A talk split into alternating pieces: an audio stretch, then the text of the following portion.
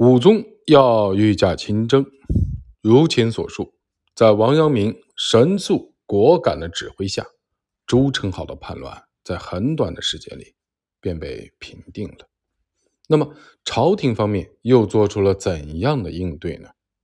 如果用一句话来概括，那就是“有功无赏，反受重伤”。平定叛乱的功臣王阳明，因整日围绕在武宗身边的那些奸逆小人的奸计，遭遇了常人无法忍受的非难、重伤和迫害。有关此事的前因后果，还是先来看一下皇明大儒王阳明先生。出身靖乱录里的记载，接到王阳明从江西省吉安府送来的有关宁王叛乱的两封奏折之后，兵部尚书王琼给六部的大臣们送去了书信，在京师左顺门召开了紧急会议。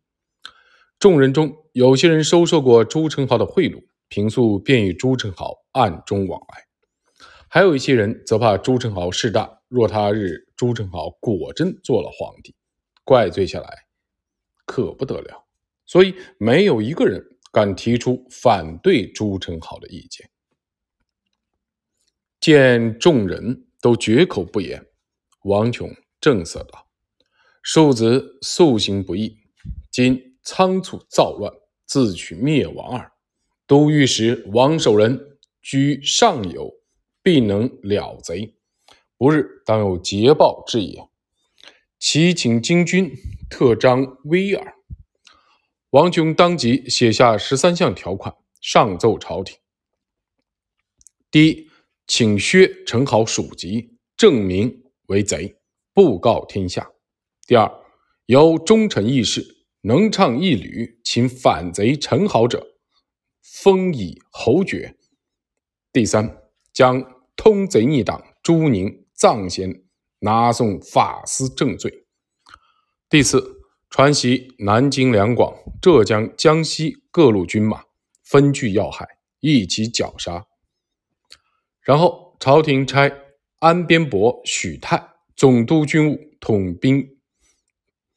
平鲁伯江彬及太监张忠、卫兵俱为提督官，左都督刘辉为总兵官。太监张永赞画机密，并体勘好反逆事情。然而，就在兵部侍郎王宪为调集征讨江西的粮饷而抵达临清地区时，叛军又为王阳明所破。朱宸濠本人也被生擒。听闻此讯之后，许泰、江彬、张忠等逆臣因无法在皇上面前邀功，便秘密上书。建议武宗御驾亲征，顺道沿途游览一番南方的景色。看完这份奏折以后，本就喜好武功的武宗大为欣喜，于是自称总督军务威武大将军、总兵官、后军都府太师郑国公，决定亲自前往江西御驾亲征，又下令太监张勇、张忠。安边伯许泰、平鲁伯江彬、左都督刘辉率领京师周边的官军，命给事中祝绪、御史张伦随军济功。尽管朝臣中有人极力谏阻皇帝南巡，但武宗不听，甚至还有人因此遭杖刑而死。武宗的车驾出发离开北京，大学士梁楚奖免。护从。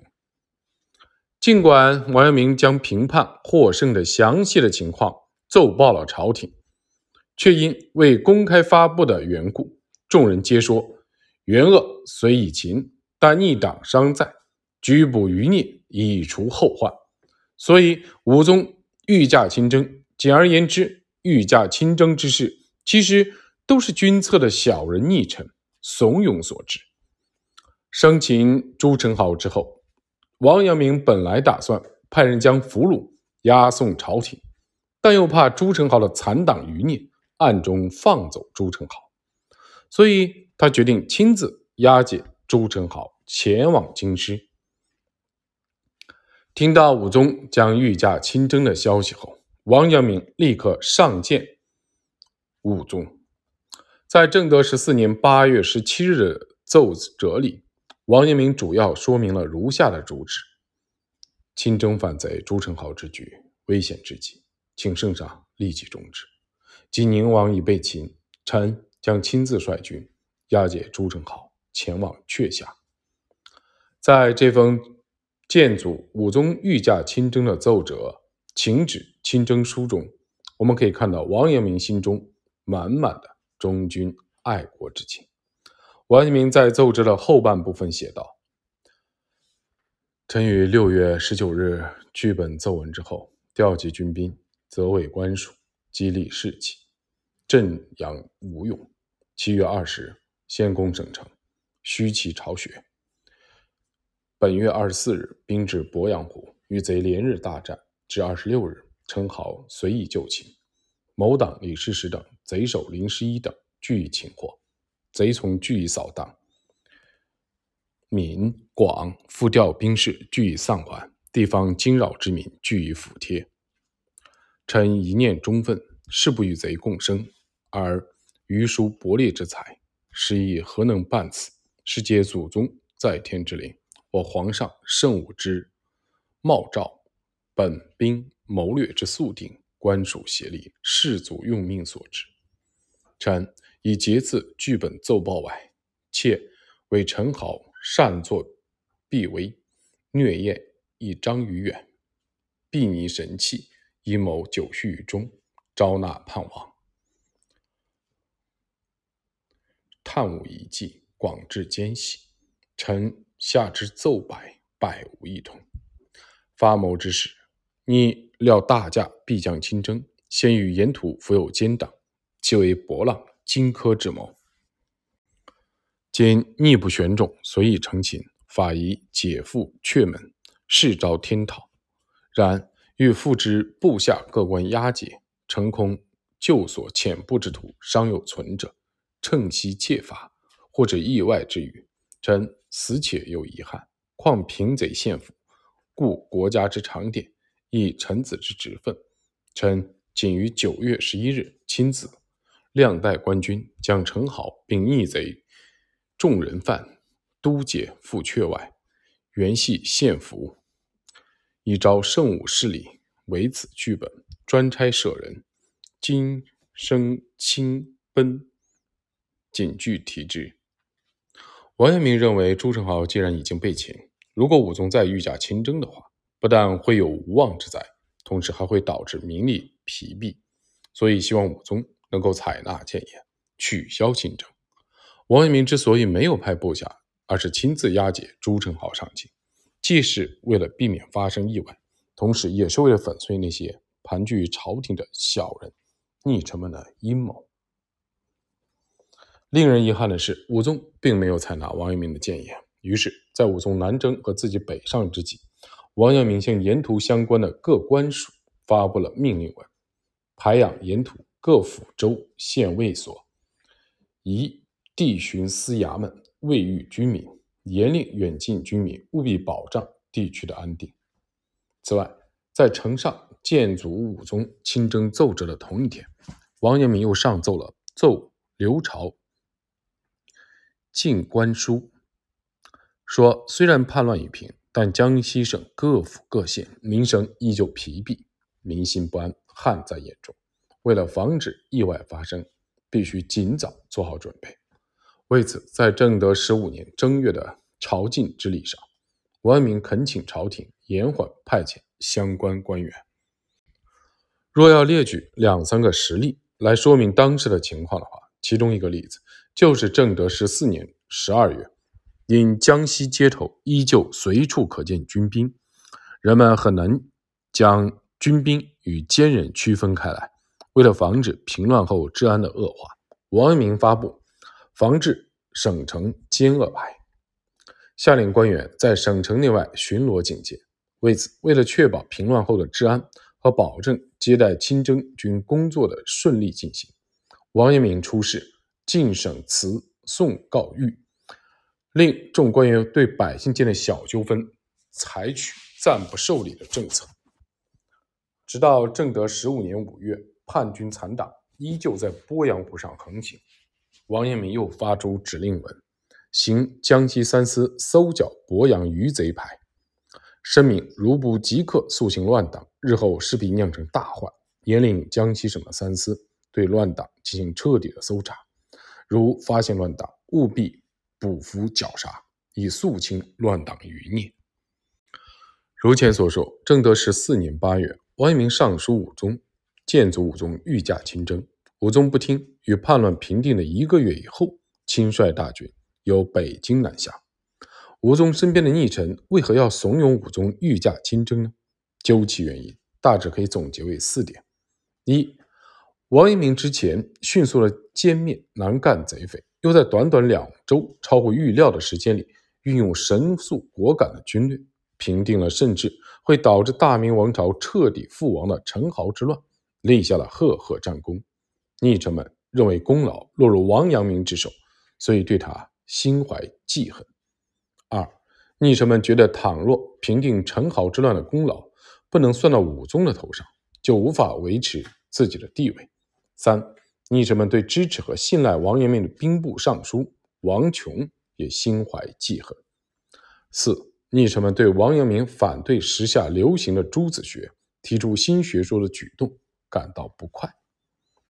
王阳明本已迅速将大败叛军、生擒宁王的消息上奏给了朝廷，但武宗身边的逆臣许泰、江彬、张忠等人从中阻拦，未将奏折呈给武宗，反而怂恿武宗御驾亲征。与此同时，为了将朱宸濠一干俘虏。进献给武宗，王阳明也率兵离开了南昌。许泰等人暗中谋划，想出一条愚蠢的奸计，即在鄱阳湖上放走朱宸濠，然后由武宗亲自率兵督战，生擒朱宸濠，凯旋返京。而王阳明已经押解着俘虏出发了，所以许泰等人不断的派人告知王阳明，朝廷将于广信府接收俘虏。倘若在鄱阳湖上释放朱宸濠一干人等，或许会招致天下大乱。所以王阳明不愿交出俘虏，也不顾许泰等人的阻碍，基夜赶到了玉山县草坪驿站。在草坪驿站，王阳明作书《草坪驿二首》。诗的序文中写道：“九月，县府北上，筑草坪，时已暮。忽传王师。”以及徐怀，随陈夜速发，自壁间运寄至二首。在第一首诗中，王阳明吟道：“一战功成未足奇，亲征消息伤堪危。边随西北方传锦，名利东南已尽疲。万里秋风思甲马，千山斜日渡旌旗。”小臣何而驱驰急，欲请回銮罢六师。王阳明认为，东南地区已经民力疲竭，御驾亲征定会雪上加霜，反而会成为叛乱的根源。之后，他又在第二首中吟道：“千里风尘一剑当，万山秋色送归航。唐垂双白须平书，门已三过。”有底忙，雨淅西来秋暗暗，关河北望夜苍苍。自竭力尽螳螂臂，此日回天在庙堂。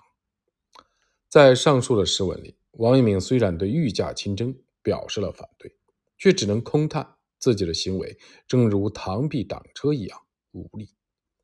门以三过有底忙一句，出自《孟子·滕文公·章句上》。当世时也，于八年雨外，三过其门而不入。说当年大禹，为了治理洪水天灾，不得已三过家门而不入。如今王阳明扪心自问，觉得自己的做法也无可厚非。这句诗文中蕴藏了王阳明心中无限的优势之情。因王阳明不愿交出朱宸濠等一干俘虏，许泰等逆臣大怒。破口大骂王阳明，造谣道：“王阳明先与宁王交通，曾遣门人纪元亨往见宁王，许他借兵三千。后见事事无成，然后袭取宁王，以掩己罪。有关纪元亨成为逆臣奸计下的牺牲品一事，本书在后文里还会提到。然而，太监张勇深知王阳明忠心耿耿，极力为他辩护，并希望能够与王明见上一面。张勇率领两千军兵，以调查朱宸濠谋反的详细情况为名，先行来到浙江省杭州府等候王阳明。王阳明见到张勇后，对他讲明了江西的实际情况：江西之民久遭豪毒，京津大乱，既旱灾，又攻京边军饷，困苦既极，必逃据山谷为乱。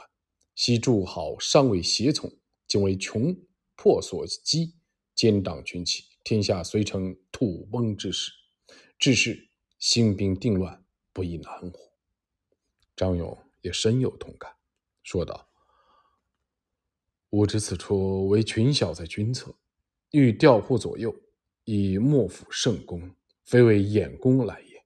但皇上顺其意而行，犹可挽回；万一若逆其意，突击群小之怒，吾就于天下之大忌。”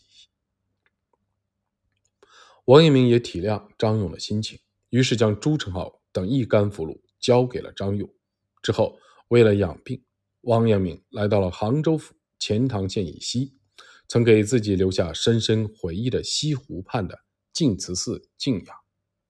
王阳明向实际上接纳俘虏的浙江省按察使递交了落款日期为十月九日的通告文，案行浙江按察司交割逆犯。暂留养病。文中写道：“本职自多病势重，虽未抑郁，前进既有不能，暂留当地，请医调治，四烧全可，以免仍回省城。”从文中来看，因为强忍着病痛押解俘虏，王阳明当时似乎已经无法直接返回南昌了。尽管自古以来宦官之中善人无几。但如前所述，张勇曾与杨一清一起铲除了奸逆刘瑾。王阳明深知张勇是一位重要人物，所以才将俘虏交给了他。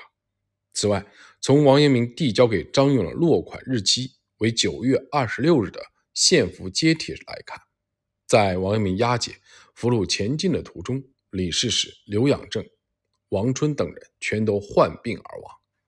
阳明虽曾设法医治，却无力回天。所以，王阳明亲手交出的俘虏只有朱宸濠及刘吉等数人。